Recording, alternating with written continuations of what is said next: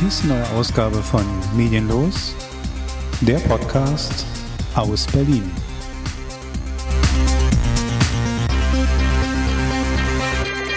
Ja, hallo, herzlich willkommen zu einer weiteren Ausgabe von Medienlos, der Podcast.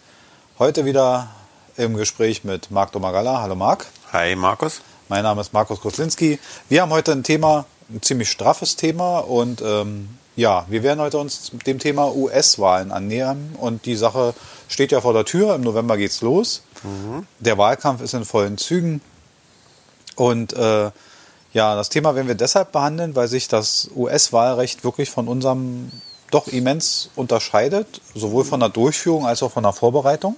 Ja. Und äh, es doch eine ganze Menge an Differenzen gibt, die sich auch auf das Ergebnis auswirken. Äh, für mich auch, äh, wo ich mich dann intensiver noch damit beschäftigt habe, äh, viele überraschende Sachen, weil ich dachte, äh, wir hier als Bundesrepublik Deutschland haben ja den Amerikanern auch recht viel zu verdanken als Alliierte ja. und auch, dass unser demokratisches System, so wie wir es jetzt hier haben, auch ein bisschen auf deren Mist gewachsen ist. Mhm. Aber wo wir uns jetzt ein bisschen näher damit noch beschäftigt mhm. haben, äh, bin ich doch vom Glauben bei manchen Sachen abgefallen. Und, ja, man äh, muss sagen, eins äh, ist eine, eine Sache, weil wir gerade in die Geschichte gehen. Ähm, die Amerikaner waren, waren nach dem Krieg sehr schnell daran beteiligt und hatten sehr großes Interesse, ähm, eine sogenannte vierte Gewalt zu installieren, nämlich die Presse, die freie mhm. Presse. Das war ein großes Interesse von denen, das schnellstmöglich in Deutschland zu haben. Am Anfang natürlich noch ein bisschen unter ihrer Feder, aber ähm, man hat relativ schnell probiert, eine, eine freie Presse einzusetzen. Und äh, das war auch sehr gut. Aber wir werden im Laufe des Themas mitkriegen, dass das auch bei denen eine ganz hohe Bedeutung hat. Nicht die freie Presse, aber die Presse als Medium für das Tragen des Wahlkampfes ist doch eine ganz andere Nummer als bei uns und da gibt es große Unterschiede. Ähm, wir stützen uns ein bisschen, um gleich mal am Anfang die äh, Quellen so ein bisschen offen zu legen. Wir stützen uns, äh, wir haben eine Empfehlung und zwar die Empfehlung ist äh, in der äh, im Streaming-Portal Netflix und da kann man unter Explained kann man gewisse Themen und da ist auch sind auch die US-Wahlen drunter. Und das ist eine sehr interessante Doku, die hat drei Teile ja. Und die hat sehr viel Inhalt und die ist auch trotz allem Inhalt neutral.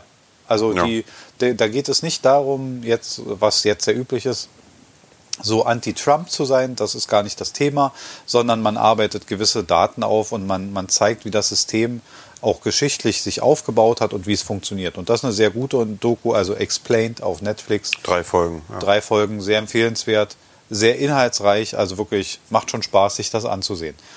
Ich hatte auch letztens was äh, bei Markus Lanz, da war ein äh, Wahlkampfhelfer oder mhm. einer, der den Wahlkampf in Ohio mhm. für Trump organisiert hatte, der hatte auch ein paar interessante Informationen. Ja, das ist äh, sowieso, wie gesagt, wir kommen auf die Unterschiede. Ich würde ganz kurz mal in die Geschichte gehen. Ähm, es gibt eine, eine äh, in der US-Verfassung äh, gibt es keinen, und das ist interessant, und das war eine schockierende Nachricht für mich, in der US-Verfassung existiert kein Passus, der das Wahlrecht behandelt. Also da bin ich ein bisschen ja, ich weiß gar nicht, wie ich das sagen soll. Bin ich da schockiert? Bin ich da verwundert? Oder also eine, das so für mich als als als äh, ja hier Eigentlich der Grundstock, oder? Also, ja, ja. Um, um sozusagen demokratisch zu sein, muss da sitzen diese, die, diese, die, die Wahl äh, festgelegt ja. sein irgendwie, ne? Ja, obwohl ja Sachen auch zurückkommen, die manchmal am Anfang entschieden werden. Ähm, es gibt ja auch die, es gibt eine Geschichte, die ist wahrscheinlich relativ gesichert. Ähm, zum Beispiel in unserem Grundgesetz, was ja einer Verfassung relativ ähnlich kommt, ähm, oder was ja anstelle unserer Verfassung mhm. ist ja eine Namensveränderung einfach nur. Wir mhm. haben ja, unser Grundgesetz ist ja die Verfassung. Aber ähm, die Väter des Grundgesetzes haben sich, als sie dieses Gesetz schrieben, hingesetzt und haben zum Beispiel wirklich explizit dafür gesorgt, dass der Fingerabdruck aus dem Personalausweis kommt unter, im Dritten Reich war ja noch drin. Mhm, mhm. Und man hat ihn bewusst weggelassen, weil man gesagt hat, wir wollen das nicht, die Deutschen sind keine Verbrecher. Also man sah mhm. dieses Abgeben eines mhm. Fingerabdrucks als so, als Bildnis, das macht man nur bei Kriminellen. Und dann hat man sich entschlossen, er sagt, das tun wir nicht mehr, das gibt das falsche Bild ab. So. Inzwischen, wissen heute, inzwischen haben wir den wieder. Inzwischen haben wir ihn wieder, ob das jetzt Digital. so, so ein EU-Ding ist und, und auch der modernen Welt ein bisschen geschuldet. Also ich will sagen, nicht alles, was man am Anfang entscheidet, ist richtig. Und natürlich kann man eine Verfassung ändern. Ja. Die Tatsache ist aber die, dass man am Anfang, wo diese Herren gesessen haben und diesen, diesen Staat entwickelt haben, äh, nicht darüber nachgedacht hat, was ist denn, wenn Wahlen nötig sind. Das kann ich mir schwer Mhm. Wie, vorstellen. wie wird man denn Präsident? ja, genau. Also wie haben die sich vorgestellt, wie kommt das? Würfeln das, wir das aus? Oder? Also Ja, da- sollte da- ja demokratisch sein. Also Ja, da bin ich gar nicht sicher, weil zu Zeiten, also als George Washington, äh, als diese ganze Sache um George Washington losgeht und er der erste Präsident, waren 20 Prozent der Regierten wahlberechtigt. Äh, Wahl, eine Wahl hing davon ab, wie gut man situiert war. ja. Interessanterweise durften auch schon am Anfang Frauen wählen, wenn sie gut situiert waren. Und Ja. es durften auch Schwarze wählen, ja. wenn sie gut ja. situiert waren. Also es war schon von Anfang an ein Staat, der auf einer gewissen wirtschaftlichen Kraft Elite. ja, also auf so einem Elitendenken, war, auf ne? so einem wirtschaftlichen Kraftdenken aufgebaut war.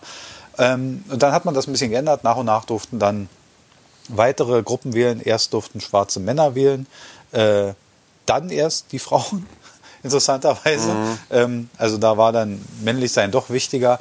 Und dann in einem Dekret, ich glaube sogar erst Ende der 60er, äh, die Ureinwohner kriegten das Wahlrecht. Das Ja. ist sehr spät passiert. Ähm, Äh, Die letzten waren, glaube ich, auch erst noch, äh, noch später, nach den 16, ne? Ja, ja, da, also das ist alles sehr spät. Ich wollte es jetzt wahlrechtlich gar nicht so auseinanderdröseln. Äh, ein, eine Jahreszahl ist mir relativ wichtig, weil die mit Deutschland auch eine Gemeinsamkeit hat. Äh, 1971 senkt man das Wahlalter in den USA auf 18 Jahre. Ähm, in Deutschland seit dem 9.06.72 hat man auch das Wahlalter auf 18 Jahre gesetzt. Davor äh, war es 21 in der Bundesrepublik, im Dritten Reich lustigerweise 20 Jahre. Okay. Also wo da so die Einjahresdifferenz. Na egal. Also man hat auf jeden Fall dann diese Senkung und das war eigentlich so die letzte, die letzte größere Veränderung in dem Wahlrecht. Ähm, ja, nichtsdestotrotz finden in den USA-Wahlen ja trotz fehlendem Passus, die finden ja statt. Ja. Und die haben wir jetzt auch schon ein paar Mal miterlebt. Jetzt muss man sehen, äh, dein Gefühl zu US-Wahlen, jetzt mal so retrospektiv, du, du und ich, wir haben ja schon ein paar Wahlen, wie intensiv auch immer, mitbekommen. Wir haben schon ein paar, Ja. paar Präsidenten gesehen. Ich glaube, der erste Präsident, den ich im Fernsehen gesehen habe, ist Carter. Ja, ja. Das so, so, so Jimmy Carter war so der erste.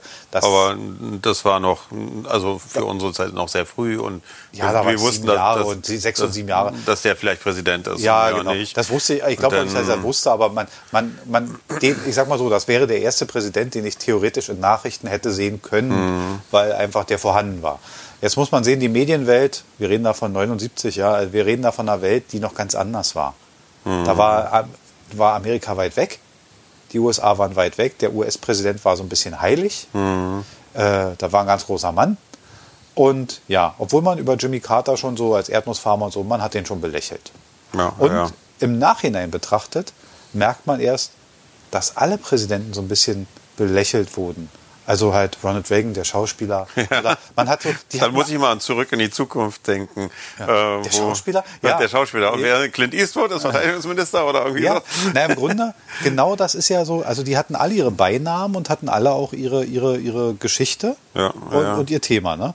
Naja, jedenfalls ähm, ein großes Problem, was die US-Wahlen haben und was sie immer so ein bisschen schwierig macht. Ähm, also es gibt immer eine generelle Frage im Wahlrecht, das will ich noch vorab äh, kurz sagen. Ähm, ist das Wählen in den USA ein Recht oder ein Privileg? ja, Und diese also Kernfrage ursprünglich dachte ich ein Recht. dachte ich auch. Wir kommen auf ganz andere Punkte, wo sich diese Frage eben genau, deswegen stelle ich sie jetzt am Anfang, wo man über diese Frage wirklich diskutieren kann. Weil wir werden danach noch kommen auf die, auf die Sache, ähm, warum dürfen einige Leute nicht wählen oder warum nur sehr schwer und darauf werden wir noch kommen. Deshalb also die Frage, ist es ein Recht oder ein Privileg? Diese Frage werden wir noch öfter haben. In, ähm, Ich wollte nur noch kurz sagen, weil du äh, ja auch so diese, diesen Rückblick jetzt hattest. Ähm, Also für mich äh, war natürlich auch dann mit Ronald Reagan äh, so das, äh, der erste größere Kontakt, weil er der dann hier in Berlin war. Ja? Warst du da? Nee, da war ich nicht. Da war ich. Da, du warst da? Ja, ja. Äh, ich weiß nur, meine äh, Mutter, ich glaube auch mein Vater, die waren bei Kennedy. Ja. Äh, und das war, war auch schon immer mal Thema. Also und das war natürlich auch im die, alten diese, diese Auftritte, äh, die sind natürlich mehr hängen geblieben äh, als manch ein anderer Präsident hier. Aber du kannst ja, mal sehen, was diese, diese, diese Institution Berlin. US-Präsident für eine Größe darstellt, dass man sich das so merkt. Also, Ja. ähm, also bei mir war es mein, mein Vater, der sagte, komm, wir gehen da hin und, und, und, und der ist der amerikanische Präsident. Und für mich ja, ähm, ich glaube 87, 86, irgend sowas. ja. Da war, also ich meine, wir reden da, ich war da vier- 13, 14, äh, so, so, so ein heranwachsender Jugendlicher mit wenig Interessen, mit so ein bisschen politischem Wissen vielleicht aus der Schule und so. Und natürlich ähm, Dann am Brandenburger Tor. Brandenburger Tor, diese Kulisse, die ja für mich so mit dieser Mauer im Hintergrund für mich bedrohlich. war ja undurchdringlich, ne? als Ja. Kind so undurchdringlich, diese Mauer dahinter dieser immer böse geredete Staat DDR. Ähm, dann halt diese, diese, diese Kulisse und dann halt diese wirklich, diese, diese Wand von Menschen, die mit diesen kleinen US-Flaggen da rumwedelt. Das war ja mal so ein Flaggenmeer dann. Mhm. Ja. Ähm, obwohl wir Deutschen uns mit Flaggenmeeren zurückhalten sollten. Also äh, wir haben ja da schlechte Erfahrungen. Ja, das, das kam bei uns erst ab 2006 mit dem Fußballmärchen. Nein, Das auch war- davor. Das, Ich das, jetzt so, ja, das viele war- Flaggen hatten wir das, davor das, schon mal. Dass es dann normaler wurde, dass man, Ja, dass man es wieder durfte. eine, eine, eine Deutschlandflagge irgendwie Ja, und natürlich diese, diese berühmten Worte, die äh, Mr. Gorbatschow, tear this wall, doll, äh, wall Open down. this und so. door, Ja, gate. open this gate und so. durfte. Natürlich, Tear down this wall.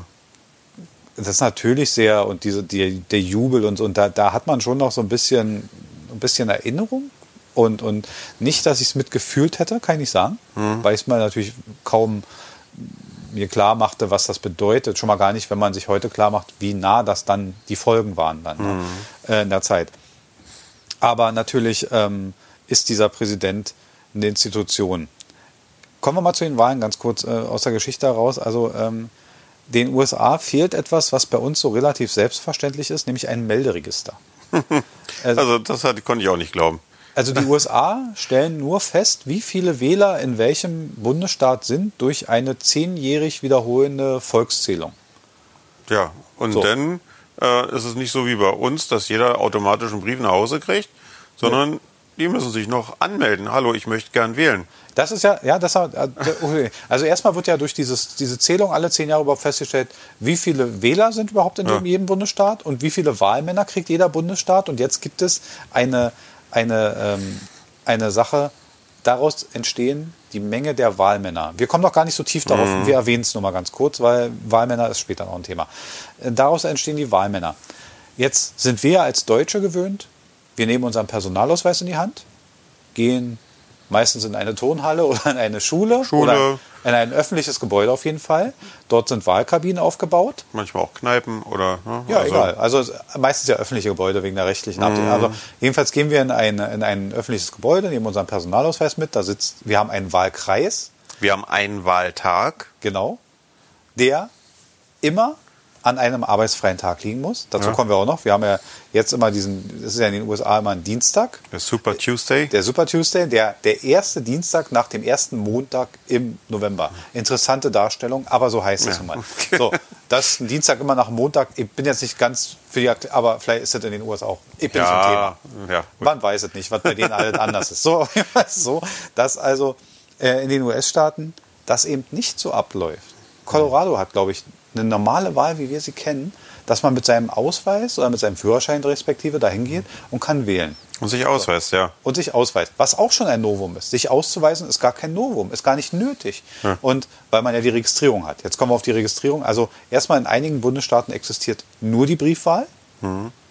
Äh, ja, das ist auch schwierig. Ne? Washington zum Beispiel als Staat hat so eine nur die Briefwahl. Und ähm, wie du sagst, man muss sich vorher registrieren als Wähler.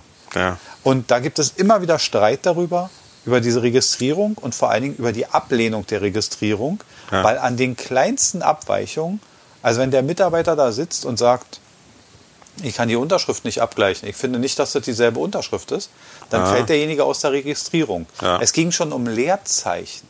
Bei Ja. Online-Registrierung. Also in, in, der, Doku ging es ja auch darum, und da, da muss ich aber mal sagen, äh, da sind wir, bin ich zu sehr hier deutscher Bürokrat äh, quasi. Äh, äh, da ging es dann darum, wenn jemand äh, Lennart, Leonard heißt, meinetwegen, und äh, nur äh, hingeschrieben hat, ja, ich Leo. beantrage, ich heiße Leo, äh, dann ist das für mich auch äh, ein Grund, also wenn ich den damit nicht finde, also derjenige muss doch schon seinen eigenen Geburtsnamen wenigstens Ja, ja. richtig ausschreiben können. Äh, das verstehe ich ja noch. Aber ähm, man, man, man, das muss doch irgendwie eine Sache sein, die man auch überprüfen kann. Ja. Und das ist ja auch dann der Fall, weshalb sie dann häufig schreien äh, wegen Wahlbetrug und so. Ne? Genau, weil nämlich dann, wenn natürlich, da, da kann immer jemand schreien, wenn man im Nachhinein bei einer Zählung herausfindet, es sind überdurchschnittlich viele tendenziell demokratische Wähler rausgefallen.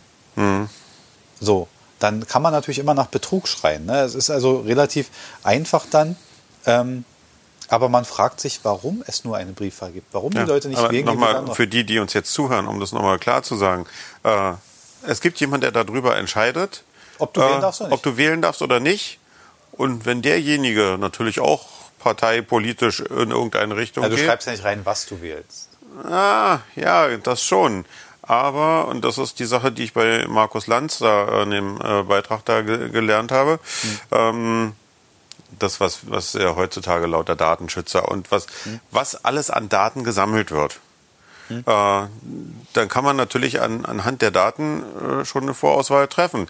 Und derjenige, der, der dort äh, für Ohio, für die Republikaner tätig war, hatte erklärt, ähm, dass die Demokraten gesagt haben, also die, die Republikaner, sie hatten 20.000 Datensätze pro Wähler, die ihnen zur Verfügung standen, um den Wähler irgendwie einzusortieren, was wird er wahrscheinlich wählen. Er sagte, die Demokraten sollen angeblich 60.000 Daten gehabt haben. Also die, die holen sich ja auch die Listen von denen, äh, von den staatlichen Stellen und sagen, hör mal zu, gib mir mal die Liste, wer hat sich denn zur Wahl alles angemeldet? Dann haben sie Name, Vorname, Adresse, Geburtsdatum, äh, alle möglichen Daten kriegen sie da schon mal hin. Dann haben sie noch die ganzen Sachen, so wie er sagte, wir wissen, was für ein Auto der fährt. Jetzt haben wir da, äh, der wohnt in der und der Straße, ein Familienhaus meinetwegen. Er, äh, wir wissen seine Hautfarbe, äh, wir wissen Frau, Kinder, so und so. Er hat einen großen Pickup in der Garage zu stehen. Wir wissen, dass er Waffenbesitzer ist. Wir wissen, was er zuletzt bei Amazon gekauft hat. Wir wissen dies, das, das, das, das. Genau. Und damit äh, errechnet sich computertechnisch eine Wahrscheinlichkeit von 86 Prozent, dass er Republikaner wählt. Genau, genau. Und, das ist schon erstaunlich. Und, und genau das können Sie dann natürlich äh, auch mit den Sachen machen. Na sicher. Nehme ich den zur Wahl, lasse ich den zu, weil wenn, wenn ich das will, dass der die Republikaner wählt, ja. Hm. Wenn ich das nicht will, dass genau dieses Szenario, was ich gerade gesagt hatte, äh, dann lasse ich den natürlich raus. Die Frage ist, ne? Leute, äh, das sind ja keine Richter, die darüber entscheiden. Das sind ja wirklich relativ einfache Mitarbeiter, die, also, sag ich mal, selbst wenn sie, das sind ja keine rechtlich gebundenen Menschen an irgendeinem Prozess, sondern das ist eine Abgleicharbeit. Ja? Und, und ähm, es gibt auch in deutschen Behörden Arbeiten, also zum Beispiel, wenn man mal wir haben ja eine lebenslange Steuernummer, diese Steuer-ID, ne? Und da kommt es natürlich auch in so einem Prozess zu Fehlern, Doppelvergaben, Falschvergaben mhm. Oder zu Anfragen von Unternehmen, zum Beispiel Versicherungen und so weiter, die sagen, ja, wir hätten da gern mal die Steuer-ID, wir sind uns nicht sicher, ob die korrekt ist. Dann kann man das über einen Prozess abgleichen lassen. Da sitzen auch relativ einfache Mitarbeiter, Beamte des mittleren Dienstes, die so etwas abgleichen, nach Regeln, nach, nach gewissen Merkmalen und, und, und. Aber die können nicht mehr als sagen, abgeglichen, äh, Abgleich scheint erfolgreich oder nicht erfolgreich. Sie können niemanden rausnehmen. Also die Tatsache, dass man jemanden aus diesem Prozess entfernen kann durch eine einfache Entscheidung und wir machen es mal noch einfacher. Wenn der Mitarbeiter da sitzt, ja, und auf seinem Arm unter seinem weißen Hemd ist White Power tätowiert. Und er bekommt auf einen Antragsteller, der den Vornamen, ich sage jetzt mal von einem Promi, weil das dann nicht so, als würde man sich's ausdenken. Wenn sich jetzt äh, CEO aus der, aus der Huxtable Show ja, anmeldet, der ja mit realem Namen Jamal Malcolm Warner heißt, also Jamal. Ja. einen, einen, einen muslimisch angeregten Namen, dann kann das sein, wenn sich zwei Menschen mit, der, mit verschiedener Meinung darüber, dass es schon an so einer kleinen Sache scheitert. Ja, muslimisch, Also- dunkle Hautfarbe und schon Jamal, Jamal wählt heute nicht. würde der So. dann aussortiert werden. Genau. Und da ist wieder auch eine Frage, die im US-System ganz oft ist, wie viel Macht hat da der Einzelne? Und Ja. das ist manchmal sehr viel und verhältnismäßig viel zu viel, was in meinem Mhm. Empfinden so ist. Ähm, Und wie viele Leute dadurch nicht wählen dürfen. genau, das geht in die Zehntausende teilweise. Und die, die Leute versuchen dagegen zu klagen und Ja. müssen, äh, müssen da äh, versuchen, dass sie wählen dürfen. ja, also du, du sprichst auf die Straftäter an. Ne? Das Es kommt dann, äh, das, ich wollte noch nicht vorweggreifen, ja. Ja, okay, also- Aber ich wollte die Überleitung schon mal schaffen. Sehr gut. Ja, der, der Überleitungsmeister, Grimme-Preis verdächtig. Wir werden es, aber nehmen wir es einfach mal an, weil es ist ein interessantes Thema.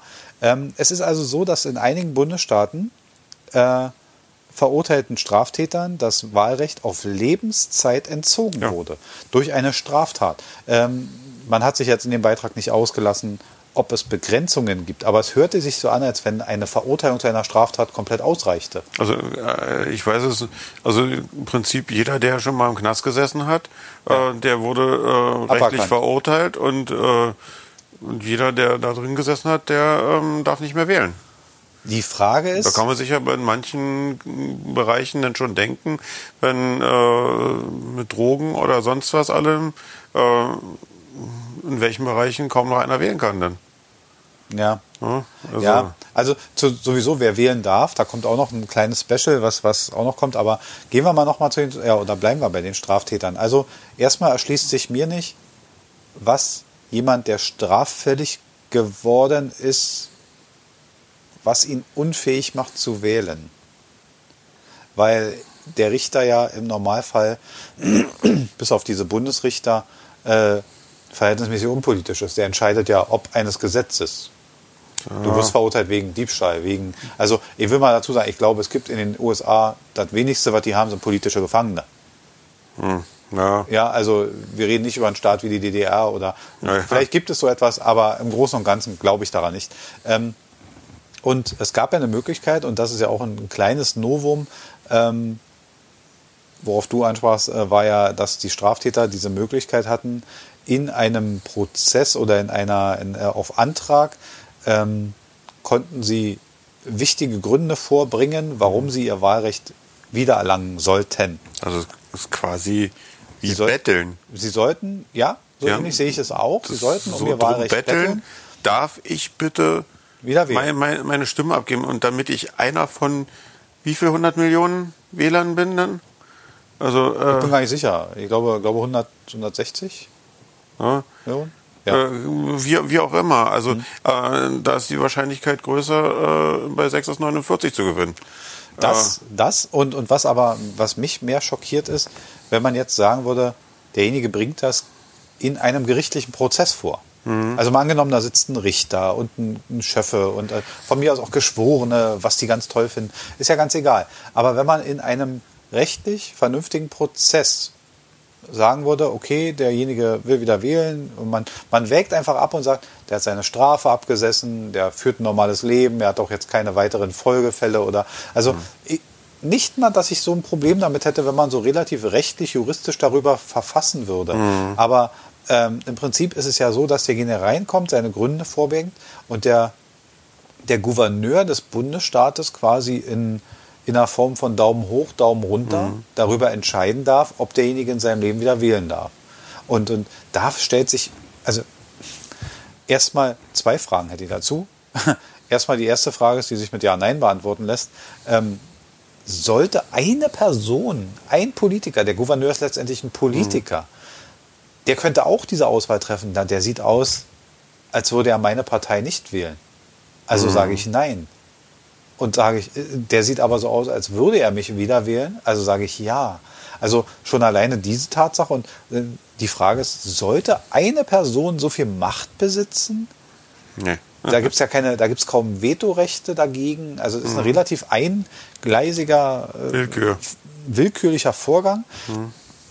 Und die Frage ist, ähm, die zweite Frage wäre, wenn, wenn du dich mal an so eine Position denkst, denk dich mal an diesen Posten des Gouverneurs und du müsstest so etwas tun. Ja, das ist so, wie man bei uns manchmal sagt, gibt dem kleinen Mann irgendwie eine wichtige Position und dann spielt er sich halt auch dementsprechend auf, wie, wie der König in seiner Position. Also machen wir den äh, Ausritt mal. Machen wir, machen wir da, mal da wird es dann die Leute geben, die dann halt versuchen, ihre Machtposition zu festigen. Also und zu zeigen, ich bin derjenige, der jetzt darüber Macht hat. Das wäre das wäre Narzissmus. Also zu sagen, Ja. an, an einer Stelle wäre es Narzissmus oder wenn er, wenn man jetzt klar machen würde, also es war ja eine erschreckend geringe Zahl, die haben ja da so eine Zahl aufgemacht, dann haben gesagt, also 45 von 4.900 oder so haben da ihr Wahlrecht wieder erlangt. Also es war ja eine, eine prozentual erschreckend geringe Zahl. Ähm, äh, äh, die Frage ist, wenn das so sortiert ist, wenn er quasi sich dahingestellt hat und hat sortiert danach, ob er denkt, dass dieser Mensch für ihn quasi stimmt, dann wäre es schlimm.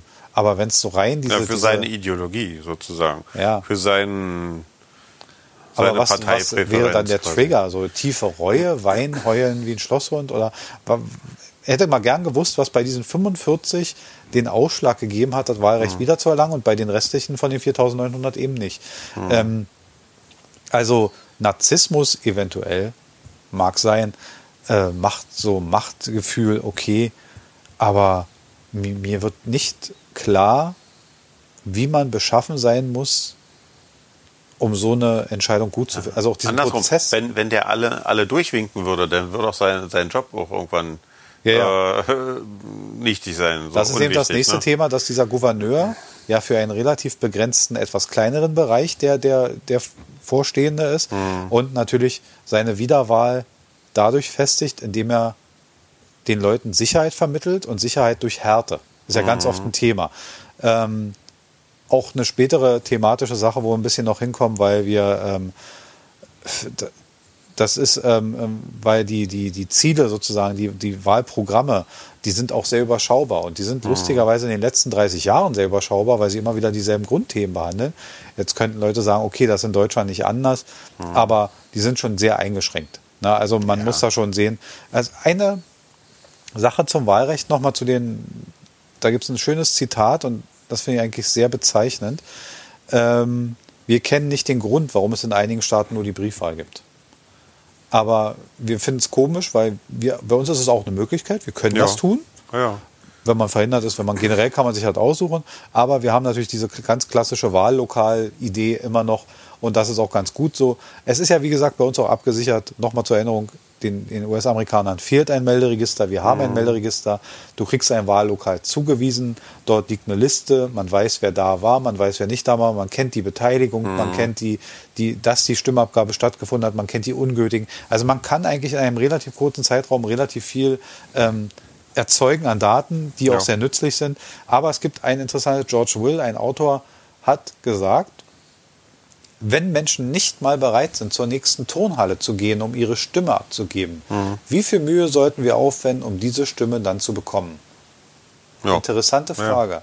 Also äh, die, Gut, aber bei uns, wir stellen ja die Turnhallen wenigstens quasi oder die öffentlichen Räume zur Verfügung für die Wahlen. Und äh, bei uns muss keiner kilometerweit deswegen fahren. Ne? Also gut, ich meine, es gibt vielleicht Einzelfälle, äh, wenn du oben auf einer Bergspitze fast wohnst und äh, dann da musst du mal von deinem Berg runter. Das kann schon dann sein. schon, ja. Aber, ähm, Aber es, es wird im erträglichen Rahmen sein, wo Ja. du dann wählen darfst oder so. Und wenn nicht, dann kannst du halt die Briefwahl machen. In Amerika haben wir ja da in der Netflix-Dings auch gesehen, äh, da wurden ja dann auch jetzt Wahlbereiche oder Wahllokale äh, gestrichen, so dass dann, also bei uns sind ja normalerweise äh, pro Wahllokal um die 1000 äh, Wähler so maximal. Ne? oder also plus minus. Also das ist das, was ich immer so hier mitbekommen habe, wenn wir Okay. auch mal Wahlhelfer waren. Ähm, 1100 vielleicht mal, wenn es also viel mehr sind es glaube ich nicht pro Wahlbezirk hier. Und äh, wenn, da in Amerika haben sie von mindestens 4000, also viermal, viermal ja- so groß. Ja ne? klar, das ist aber eine Logistikfrage, da, da kann man, da gibt es Lösungen für. Ähm, ich fände auch gut, ähm, natürlich müsste so ein System Wahllokal und kleinere Wahlbezirke, müsste natürlich auch eine viel, viel äh, größere Beteiligung der Bevölkerung verlangen. so wie du sagst, Wahl, man braucht dann Wahlhelfer, Ja. was eine gute Seite hat, weil Beteiligung ist immer gut. Beteiligung ist immer, ist immer ein bisschen. Aber in der, in der Hinsicht sind uns die Amerikaner doch, was da, das betrifft, so Volunteers und freiwillige Helfer, sind die uns doch meilenweit eigentlich voraus. aber nicht Wenn- nur in der Wahldurchführung, sondern im Wahlkampf. Genau, das, das, das schon. Ja. Aber auch generell, was, äh, was in, äh, innerhalb der eigenen Stadt immer so an, äh, an Eigeninitiative oder an den Communities so gefordert wird, äh, dass da ein gewisses Volontariat äh, sozusagen äh, eher verankert ist als bei uns. Ähm, gut, bei uns auch diese ehrenamtlichen, aber äh, das ist in Amerika ja noch viel, viel stärker. Ja. Aber ausgerechnet da bei den Wahlen kriegen sie es nicht hin. Naja, sie haben mehrere Probleme, weil sie auf der, weil viele Rechtmäßigkeiten auf Bundesstaatsebene stattfinden. Also die haben auch so eine Art Föderalismus und, und da wird natürlich immer äh, für und gegen entschieden. Da wird auch lustig mal wieder was eingerissen, was vor kurzem erst entschieden wurde. Ähm, die sind da auch relativ frei mit Sachen wieder einfach rückgängig zu machen. Also eine Folgeregierung macht auch gerne mal alles rückgängig, was die Regierung davor gerade mal in Gang gebracht hat. Sag mal nur, Obamacare ist zum Beispiel ein so ein Ding, was, was, was gerade ins Laufen kam, was, was jetzt wieder schrittweise abgebaut wird. Und so kann so ein Prinzip natürlich schwierig funktionieren. Ähm, in den Wahlen kommt man, kommt man aber immer wieder auf einen Begriff.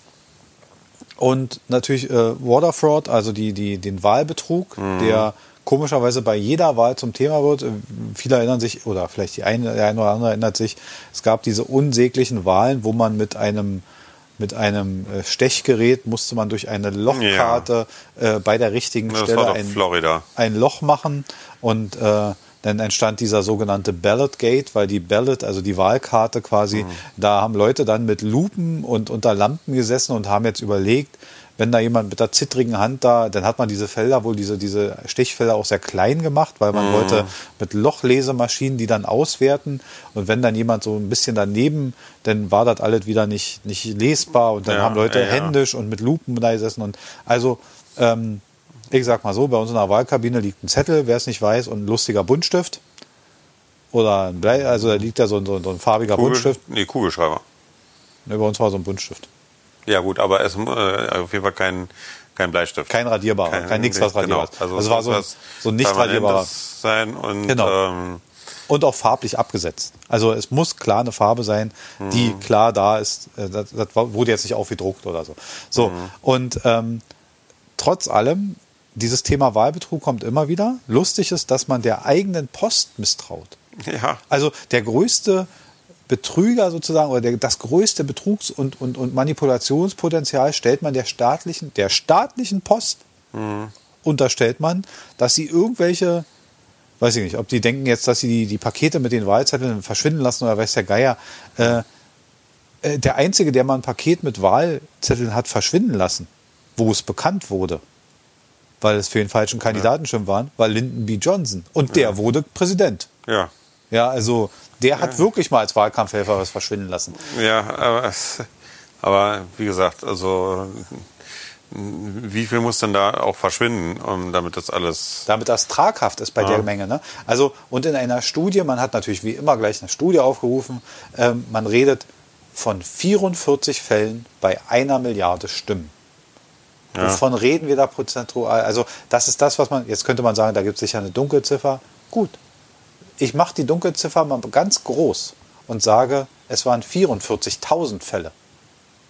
Das ist immer noch ein dann ist es immer noch prozentual keine, keine ausschlagende. Jetzt, gut, da kommen wir nachher auch noch zu ein bisschen. Wenn es ganz knapp sein sollte, ja. Ja. Aber wenn, wenn man normalerweise davon ausgeht, äh, dass es sich doch das Pendel irgendwo deutlich immer zu einem oder zur anderen Seite doch, Hm. doch hinbewegt und äh, es dann nicht äh, um diese eine berühmte Stimme Ja. dann ankommt. Das wissen wir, dass es dabei nicht geht, weil wir wissen aus der, aus der letzten Wahl, dass Hillary Clinton fast drei Millionen Stimmen mehr hatte als Donald Trump Ja. und eben durch das Winner-Takes-it-all-Prinzip, aber auch dazu kommen wir gleich noch, ähm, ja, Wahlsieger wurde. ja.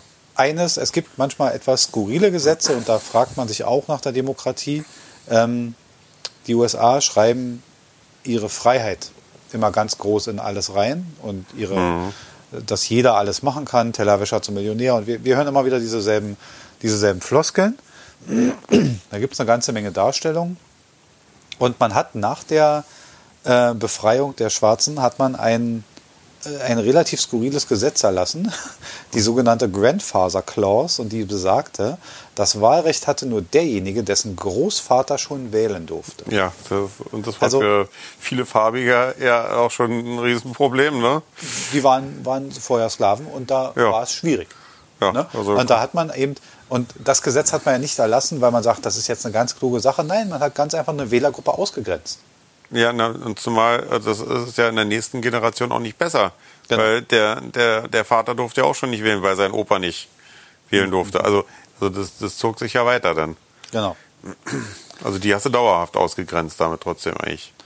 Ja, und was auch ein bisschen ungewöhnlich ist, ist die, ähm, der Voting Rights Act, der, der, das Wahlrechtsgesetz, ähm, hat im Gegensatz zu vielen anderen Gesetzen ein Ablaufdatum.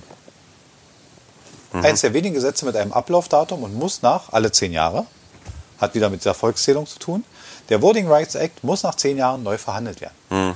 Ja, ja. Verhandeln kann man nur, wenn man im Senat die Mehrheit hat. Und im Senat die Mehrheit hat immer die regierende Partei. Also wird Also sie natürlich. Mit, mit wie vielen Leuten musst du denn verhandeln? Genau. Nur mit dir selber. Genau. Also, Und, da, und da ist schon diese, diese, diese ganze Thema Verhandlung ist, ähm, ist immer so eine Sache. Ich würde mal gerne, ich sehe ich gerade deinen Zell nehmen, ähm, ich würde ganz kurz mal, weil wir haben noch zehn Minuten für diese Folge, wir werden das in zwei Teilen machen. Ich würde gerne mal auf ein ganz ein etwas spannenderes Thema kommen, vielleicht in zehn Minuten, das wir in der nächsten Folge noch ansetzen werden müssen. Und zwar ein großer Unterschied zu zu Deutschland in den USA ist die Finanzierung eines Wahlkampfes. Äh, in den USA ist alles größer, auch die Finanzierung. So, ähm, es gibt Zahlen von der 2016er Wahl. Die 2016er Wahl hat nur der, der, der Wahlkampf. Wir reden nur vom Wahlkampf der Parteien. Ja. 2,1 Milliarde Dollar gekostet. So 150.000 äh, Dollar dafür, dass die äh, entsprechend farbigen äh, Luftballons von der Decke... die Ballons von der Decke regeln. Ein 150.000 Partei- Dollar. Ein Parteitag kostet 120 Millionen Dollar. Ein Parteitag. Das ist, das ist so, so, das ist übrigens die Summe, die man jetzt, man hat jetzt verabschiedet im deutschen Parteiengesetz 2019 zum letzten Mal erhöht. Äh, 180 Millionen ist die staatliche Zuschussförderung für alle Parteien in Deutschland. Dafür kriegen die einen Parteitag plus ein paar Ballons hin. Mehr nicht. Damit finanziert sich bei uns der gesamte Wahlkampf. Ja, ja. Also nur mal so. für alle Parteien. Genau. Bei uns sind die Spots begrenzt. Wahlwerbespots. In der Ja. Zahl und in der Ausstrahlungslänge. Bei uns ist begrenzt, wann und wo man diese Werbung machen darf. Wie viel sie kosten kann. Und, und, und. Und auch die Parteienunterstützung. Ähnlich wie in den USA ist aus dem Ausland äh, Unterstützung untersagt. Auslandsspenden dürfen nicht angenommen werden, dürfen nicht Also fließen. ich hatte heute äh, was im Fernsehen gehört, dass äh, allein an TV-Werbung die Republikaner 400 Millionen Dollar ausgegeben haben Mhm. und die Demokraten sogar noch mehr, 600 Millionen. Gut, sie sind der Herausforderer, sie müssen ein bisschen. Ja? Aber, Aber beide zusammen eine Milliarde Dollar. Also dafür könnte man eine ganze Menge Impfdosen sozusagen komplett äh, umsonst rausgeben. Oder ein paar Steroide an die normalen Menschen, nicht nur an Trump. Aber Ja. der, der Punkt ist, ähm, ja, daran sieht man aber, wie, wie weit quasi diese Parteien äh, oder wie, wie weit sich das unter, unterscheidet. Ähm, das meiste Geld geht auch in diesem ganzen Wahlkampf in die TV-Werbung. Ja. Ähm, in den USA laufen 18 Mal so viel Werbespots wie bei uns. Mhm. Daran sieht man, dass die, die Medien sozusagen auch einen riesen Anteil haben Ja. In diesem ganzen Prozess. Äh, wir wollen auch gar nicht von Print reden und von was da noch alles, aber die TV-Spots sind eigentlich der, der Bringer, weil der Amerikaner nicht so viel liest und, und mit Zeitung hat er nicht so. Dementsprechend, äh, wir wissen ja aus dem letzten Wahlkampf, aus dem 2016er, dass Trump sozusagen als erstes viel, äh, da gab es diese Cambridge Analytica, aber das wollen wir jetzt nicht ausweiten. Also er hat ein ganz klares Profiling gemacht und hat gesagt, okay, ich möchte wissen, wo meine potenziellen Wähler sitzen und da möchte ich meine Werbung hinlenken. Ja. Jetzt könnte man sagen, okay, der Mann, man merkt halt, der, der Mann ist aus der Wirtschaft und, und ist aus dem Konzernbereich. So denken Leute, die mit der Wirtschaft zu tun haben. Ja, ja, wo sitzen meine Kunden? Ähm, er hat halt ganz klar, äh, wie man diese Daten herum hat, darüber sei man auch nochmal gestritten. Mhm. Ähm, auf jeden Fall ist Geld ein Thema und Geld muss herangeschafft werden. Und das ist ein ganz großes Thema über Spenden. Ja. Ähm, ein kleines Special, jetzt fast am Ende der erst, des ersten Teils. Ähm, der finanziell bestgestellte Kandidat gewinnt so gut wie nie.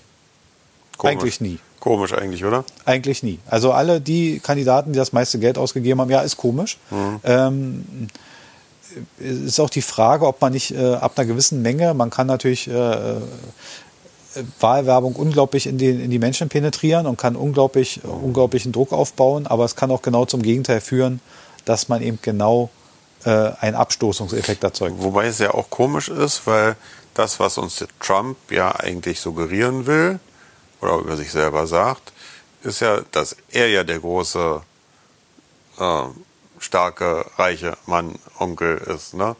Äh, ja, er will immer also so darstellen. Eigentlich, eigentlich so, so wie es dargestellt werden soll, soll er ja im Vergleich zu Hillary Clinton vorher, ne, mhm. soll, war er ja eigentlich der, der Milliardär, mhm. sozusagen. Ne? Der, ja. Derjenige, der die großen Flugzeuge hat, der die Hotelketten hat, die Casinos und, ja. und, und, und nicht so die kleine Hillary, ne? Ja, gut, Hillary Clinton hat besser, also als, als, als Bill Clinton Präsident werden wollte, war Hillary die, die besser verdiente als er, weil sie kriegte als Anwälte mehr als er als Gouverneur von Arkansas. Äh, aber ja. andere Geschichte. Aber der, der Punkt ist, ja, ähm, passt für mich, ja, es wird immer wieder so diese Mehr dargestellt, so quasi Trump hätte seinen Wahlkampf ja quasi selber aus der eigenen Tasche bezahlt. Also das macht der Mann ja quasi mit der Portokasse. Was, der, der hat noch nicht mal eine eigene Tasche mehr. Also. Ja, ich bin auch ein bisschen erstaunt darüber, was die Leute glauben. Also es ist ja letztens rausgekommen, das ist jetzt vielleicht äh, als Abschluss äh, schöne kleine Nebeninfo, ja, aber ähm, es ist ja letztens herausgekommen, dass er, er, er wehrt sich ja sehr, seine Steuererklärung herauszugeben und äh, nach irgendwelchen Zahlen hätte er in den letzten zwei Jahren 750 Dollar an äh, Steuern überwiesen. Mhm. Ähm, entweder ist er ein unglaublich guter Geschäftsmann oder er betrügt sein eigenes Volk. Ja. Nur an, ich glaube nur an diese zwei Versionen, weil wie kann es sein, wenn jemand, der angeblich Milliardär ist, mhm. so wenig Steuern zu überweisen hat? Und dass das die Amerikaner nicht fuchsig macht und sagt, wie geht denn das? Dass mhm. die nicht auf ihren eigenen Lohnzettel gucken und sagen, Moment mal, ich habe diesen Monat mehr überwiesen als er in ja. den letzten zwei Jahren. Ja. Dass denen das nicht komisch vorkommt, ist ja. schon merkwürdig. Und es gibt eigentlich auch, und er steht immer noch Klage. Was war das, glaube ich, die, die, Amerikaner haben im Schnitt, äh, jeder amerikanische Bürger 10.000 bis 13.000 äh, Dollar, glaube ich, an, an Steuern jedes Jahr gezahlt. Und ja. er, er nur 750 als der hm. große. Ja, es ist schwierig. Hm. Da gibt es so ein paar Sachen, die sich da so ein bisschen aufhängen. Ähm, es gibt zum Beispiel eine relativ bekannte Sache, ähm, was Donald Trump hat mal Kredite aufgenommen und er schuldet der Deutschen Bank bis heute so etwas um die 900 Millionen. Hm. Äh, hat da mit einem Klageweg und so, also das relativ, das auch nochmal, könnte man einen eigenen Podcast draus machen aus der Nummer. Also es gibt jedenfalls die Tatsache, wenn er so ein großer Zampano und so ein Riesenmilliardär wäre, warum zahlt er seine Außenstände nicht? Mhm. Ja, der hat 560, also laut, laut äh, den, dem, dem Handelsregister der USA, ist er beteiligt an, an 560 Firmen und die sind aber alle defizitär. Also da ist keine bei, die jetzt den Riesen Reibach macht. Und, mhm. und äh, da ist er Präsident und er ist, er ist dies, er ist das, er ist bloß nicht Owner. Mhm. Also er ist nicht Eigner der Firma. Er ist immer so in irgendeiner Funktion. Und deshalb ist das immer ein bisschen. Ja, so wie es damals halt dargestellt wurde, äh, im Prinzip hätten sie sein ganzes Imperium zerschlagen müssen. Mhm. Aber die Marke Trump, der Name Trump, war dann halt doch mehr wert, wenn sie ihn sozusagen quasi am Leben lassen und so ein bisschen äh, franchisen. Ja, ja, und das halt weiter.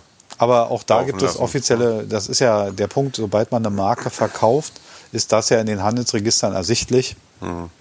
Und ähm, für, die, für die Namensgebung Trump hat er 12 Millionen erhalten. Und das ist der ganze Erlös des Namens Trump. Also bei Rechteverkauf kann man jetzt nicht so unendlich viel rausholen. Man kann partizipieren, man könnte sagen, Da okay, kriegt Ronaldo mehr. Ja, man könnte jetzt sagen, pass mal auf, wenn ihr ein Trump-Hotel baut und ihr mietet da einen Gast ein, dann möchte ich quasi durch diese Werbungsgebung äh, Tantiemen von ja. ein paar Promille pro Gast oder was auch immer. Lasst da Geld noch fließen, aber das rechtfertigt nicht seinen Lebensstand und nicht seinen, seinen, seinen Punkt, den er da vorbringt. Gut, das war der erste Teil ähm, in der ersten Dreiviertelstunde. Wir werden jetzt äh, den nächsten Teil angehen. Im nächsten Teil werden wir uns ein bisschen über die Wahlkampffinanzierung noch unterhalten.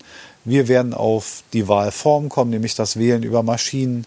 Wir werden die Wählerregistrierung vielleicht noch mal kurz ansprechen müssen. Ähm, wir werden Superpacks anschneiden. Wir werden die Wahlkreisschiebung, Gerrymandering anschneiden. Also es kommt noch eine ganze Menge im zweiten Teil. Ähm, ja, schaltet einfach im zweiten Teil wieder ein.